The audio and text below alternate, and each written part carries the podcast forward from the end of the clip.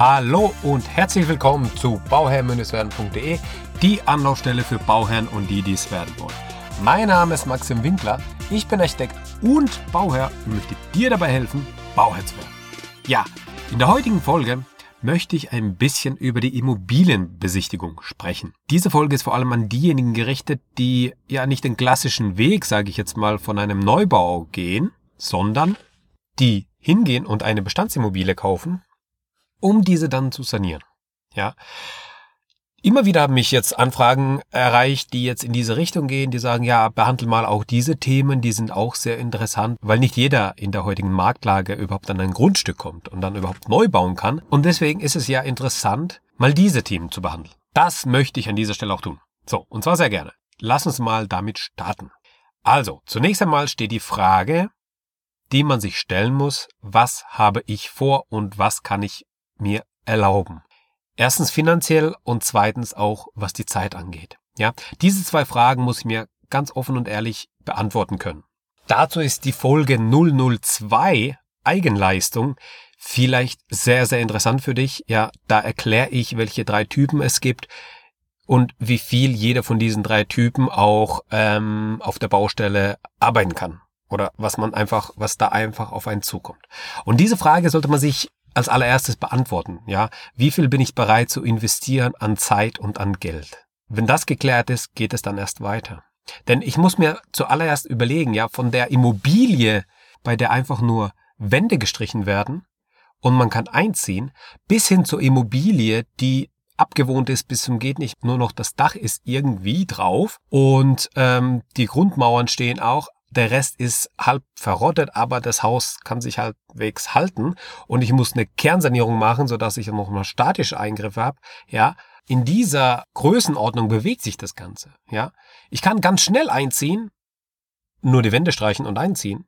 Dann habe ich aber einen anderen Fokus bei der Besichtigung, wie wenn ich weiß, dass ich eine Kernsanierung machen werde bei dem Objekt. Ja, dann ist es mir völlig egal, wie die Leitungen sind ob die marode sind, wie alt die sind, wann die gemacht wurden und so weiter und so fort. Ich weiß, ich werde das Ding komplett neu machen, dann schaue ich da auch nicht drauf. Dann schaue ich mit einem anderen Fokus drauf. Dann schaue ich drauf, dass die Wände, die statisch notwendig sind, dass die gut sind. Ja, dann habe ich vielleicht jemand anders dabei.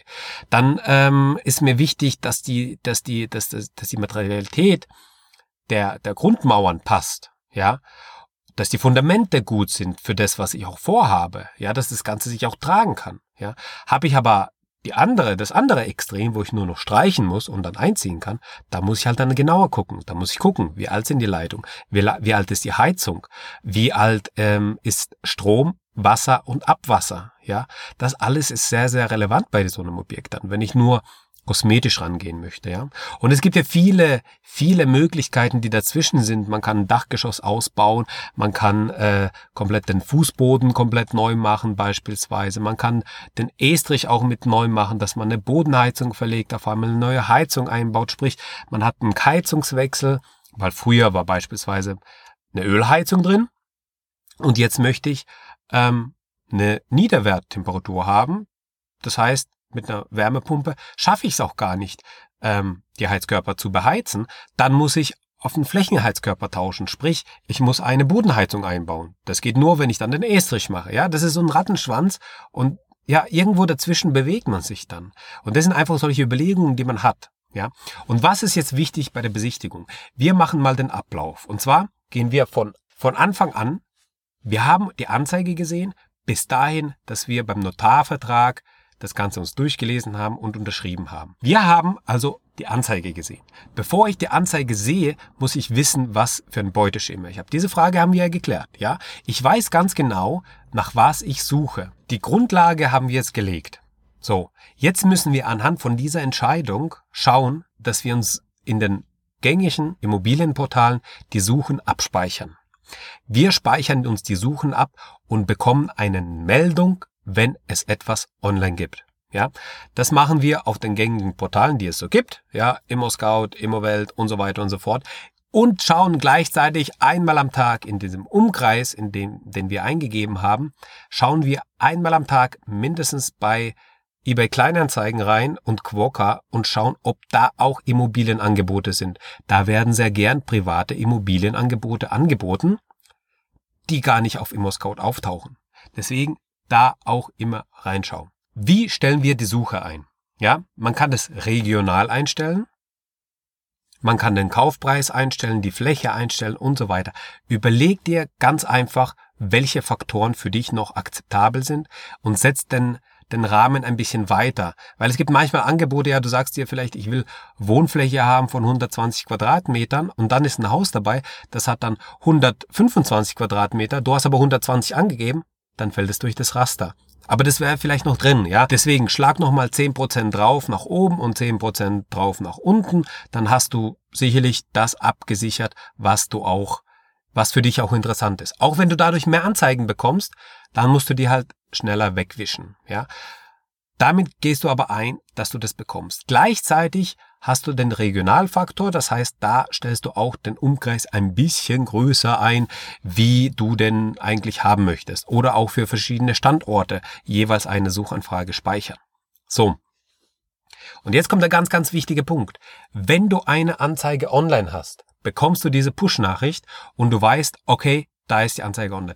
Und wenn du diese Push-Nachricht bekommst, bist du der aller, allererste, der da drauf gleich antwortet, bitte. Ja, mach das bitte als aller, allererstes, denn der Schnellere gewinnt. In dem heutigen Markt, wir sind in einem Verkäufermarkt und in dem heutigen Markt gewinnt der Schnellste. Ja, je schneller du reagierst, je schneller du den Verkäufer anschreibst, desto besser ist es für dich, desto höher sind deine Chancen. Deswegen, egal wo du bist, du bist auf der Autobahn, fährst auf der Autobahn, kriegst auf einmal die Nachricht, die nächste Raststätte hältst du an, schaust dir das, ähm, schaust dir die Anzeige an und wenn sie dir passt, schreibst du sofort. Du klärst es nicht mit deiner Frau ab, du schreibst es sofort eine Nachricht, dass du Interesse hast und diese Immobilie besichtigen möchtest und machst zwei oder drei Terminvorschläge, wann es dir passt, am besten so zeitnah wie möglich, das heißt am nächsten Tag, übernächsten Tag und am nächsten Wochenende. Irgendwie so in der Größenordnung. Da merkt man auch, dass du dann auch wirklich Lust hast auf das Objekt. Und schreibst nicht nur einen einfachen Satz mit, ich hätte gern Interesse bei der Besichtigung dabei zu sein, sondern du schreibst ein bisschen was von dir. Ja, ihr seid eine junge Familie, sucht ein Eigenheim und das sucht ihr schon lange und jetzt wäre das eine sehr gute Chance bei diesem Objekt, weil das euch von den Zahlen, Daten, Fakten zusagt das mal zu besichtigen und ihr würdet euch freuen, mit der Familie das Objekt besichtigen zu können. Ja, sowas in der Größenordnung, in der Richtung. Ähm, ich möchte auch keine Vorlage geben. Es gibt keine Vorlage. Jeder sollte das individuell machen. Und so individuell, dass du sagen kannst, okay, ich habe mir das jetzt ähm, einmal aufgeschrieben, dann nehme ich diese Vorlage, hau sie in, die, in, die, in das Textfeld rein und passe ein paar Sachen an, damit es auf das Objekt passt. Aber so der Grundtenor, der, der stimmt dann. Ja, die natürlich die äh, Daten, wann du dann die, die Objekte besichtigen kannst, die passt du auch am besten an. Aber sei da sehr, sehr flexibel, was die Daten auch angeht. Ja, wenn ich verkaufe und es kommt einer, hm, dann ist es mir völlig egal. Ähm, er kann einfach nicht da, wo ich kann. Und dann werde ich ihn auch nicht einladen. Ich werde mir auch nicht einen ähm, runterbrechen und sagen, da und da muss ich dann mich dem Käufer anpassen. Ja, wir haben Verkäufermarkt. Das bedeutet, die Objekte werden verkauft, egal zu welchem Preis und egal wie die ausschauen. Früher oder später werden die verkauft, es wird sich immer einer finden. Und da muss man einfach schnell sein. So, und jetzt sind wir schon bei ja so knapp zehn Minuten und ich merke gerade, dass ich noch einiges mehr habe auf mh, mm, in meinem Kopf, ja, was, was ich mit, mit euch teilen möchte. Das wird keine kurze Folge sein, deswegen würde ich gerne an dieser Stelle abbrechen und in der nächsten Folge weitermachen. Und zwar schauen wir uns dann den nächsten Schritt an. Und zwar haben wir jetzt festgelegt, was unser Beuteschema ist nochmal. Ja, wir haben unsere Suchanfrage abgespeichert, wir haben unseren Vorlagetext, dass wir schnell reagieren können. Und wenn du die Anzeige gesehen hast und du hast angeschrieben, den Verkäufer, egal ob Makler oder Privatverkauf, was du machst, Gleich nachdem du die Nachricht abgesendet hast, rufst du den Makler bzw. den Verkäufer an. Wenn der Telefonnummer ist, gleich anrufen. Und zwar den Namen sagen, nochmal den Hinweis sagen, dass du bereits eine Nachricht geschrieben hast und dann nochmal am Telefon nett und freundlich fragen, wann es möglich wäre zu besichtigen und vielleicht die eine oder andere Frage zum Objekt schon zu haben.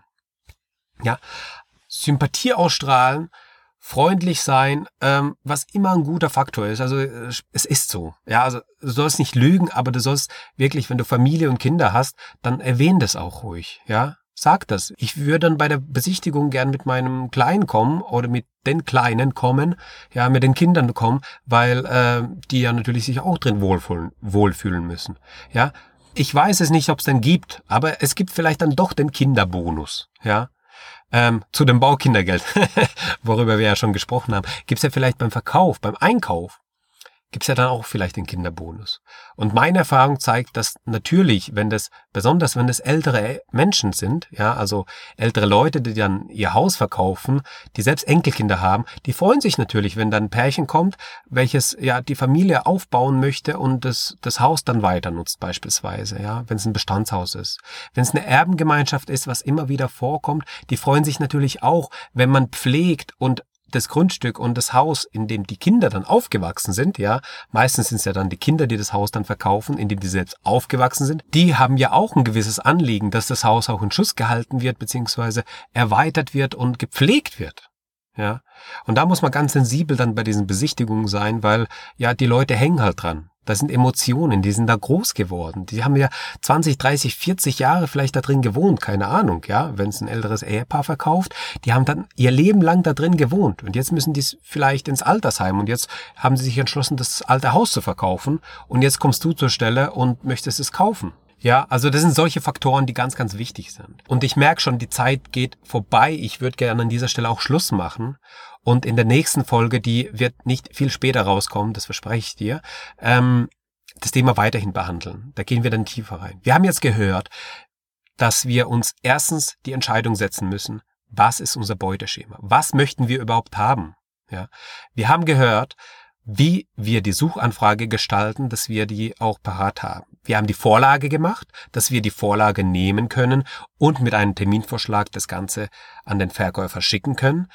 Wir haben gehört, dass man sofort, wenn man die Anzeige gesehen hat und die Nachricht versendet hat, sofort dann anruft und sich nochmal erkundigt, sich nochmal nach dem Termin erkundigt, sich dann nochmal ähm, vorstellt und einfach mal von sich etwas erzählt. Im nächsten Teil geht's dann eben weiter zu dem Thema Immobilienbesichtigung. Da hören wir uns nochmal an, was sind die nächsten Schritte, um zum Notarvertrag zu kommen, den du dann unterschreibst beim Notar. Und äh, was sind die Hürden dahin und was, äh, wie kann das Ganze dann eben ablaufen, ja, bei einer Bestandsimmobilie. Sei gespannt. Schalt wieder ein das nächste Mal. Ich freue mich über eine Bewertung bei iTunes. Wenn du das machst, mach das liebend gerne. Und wir hören uns das nächste Mal. Und immer dran denken, um Bauherr zu werden, schau rein bei Bauherr-werden. Ciao, dein Maxim.